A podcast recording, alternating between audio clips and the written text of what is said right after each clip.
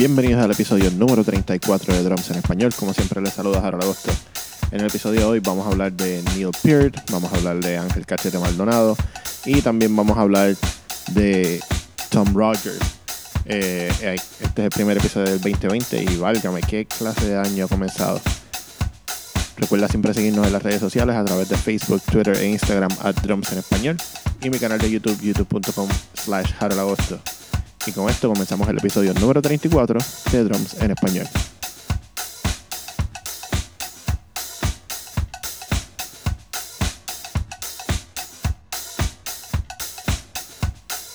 Este año 2020 ha comenzado de una manera intensa. Tenemos los fuegos en Australia consumiendo acres y acres de bosque. Eh, Puerto Rico está siendo azotado por terremotos desde hace ya una semana. Eh, y encima de eso tenemos héroes de nosotros, o por lo menos míos, que se nos van de este plano, ¿no? Este, tenemos a Neil Peart, tenemos a Tom Rogers y también tenemos a Ángel Cachete Maldonado.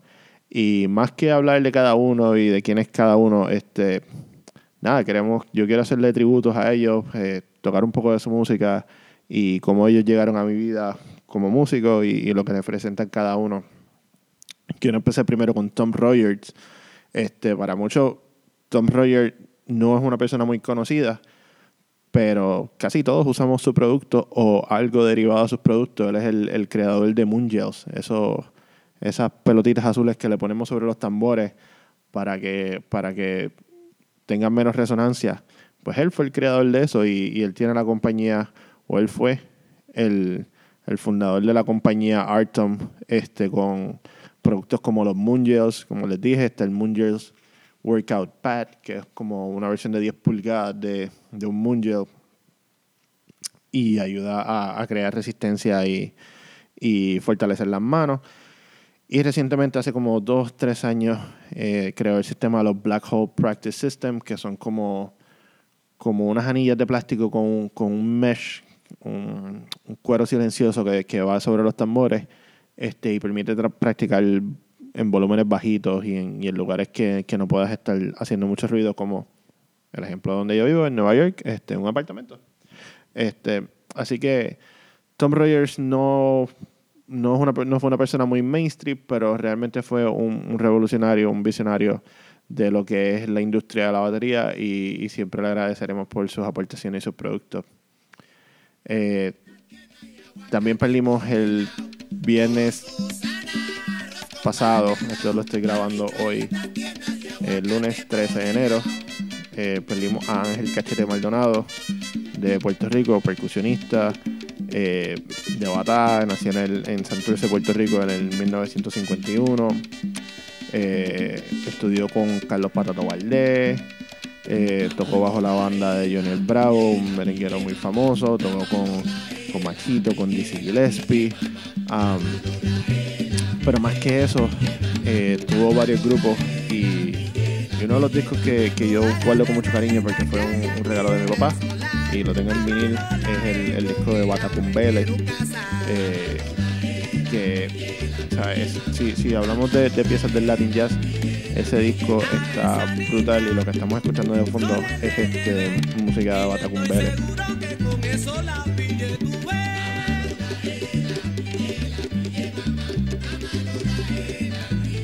En el 2003, eh, Cachete Maldonado eh, creó su propio grupo, o su nuevo grupo, debo decir, Cachete Maldonado y Los Majaderos.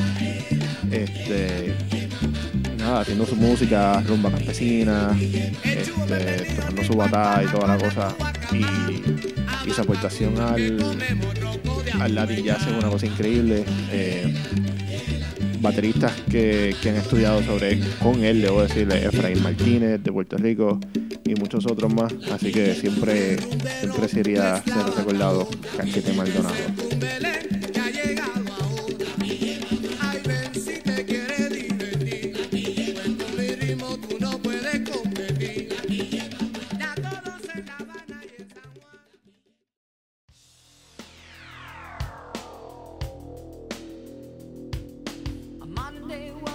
Otro más que partió a otro plano este pasado viernes fue el profesor, como se le llama, Neil Peart de la banda Rush.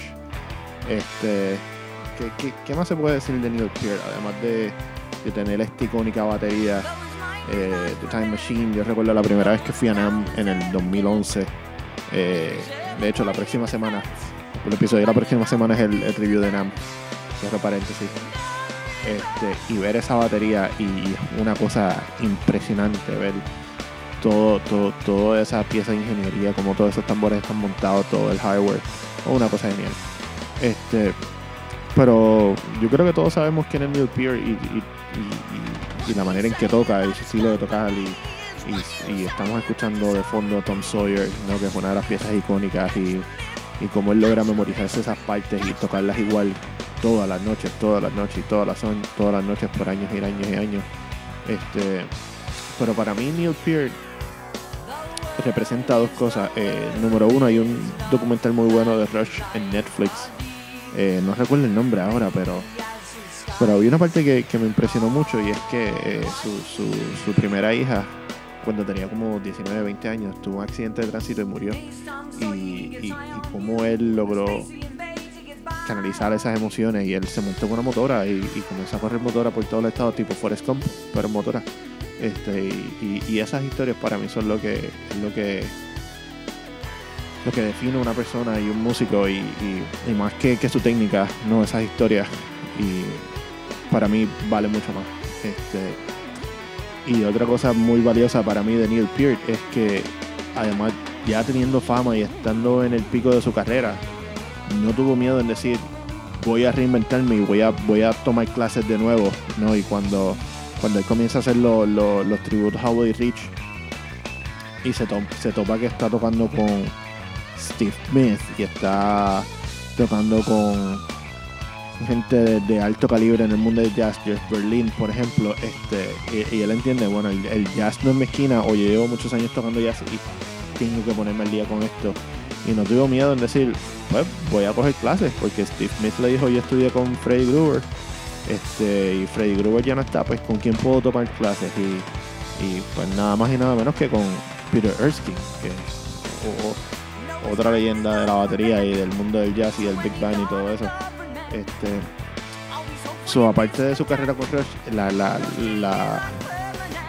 la, capacidad de decir me voy a reinventar y de poder hacer cosas diferentes y, siempre estar aprendiendo este, de las características más importantes que para mí tiene eh, Neil Peart y por las cosas que lo voy a recordar.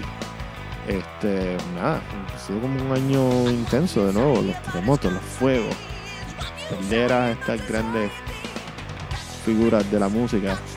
Eh, esperemos que el 2020 se arregle un poquito y nada, este, feliz año nuevo, por ello.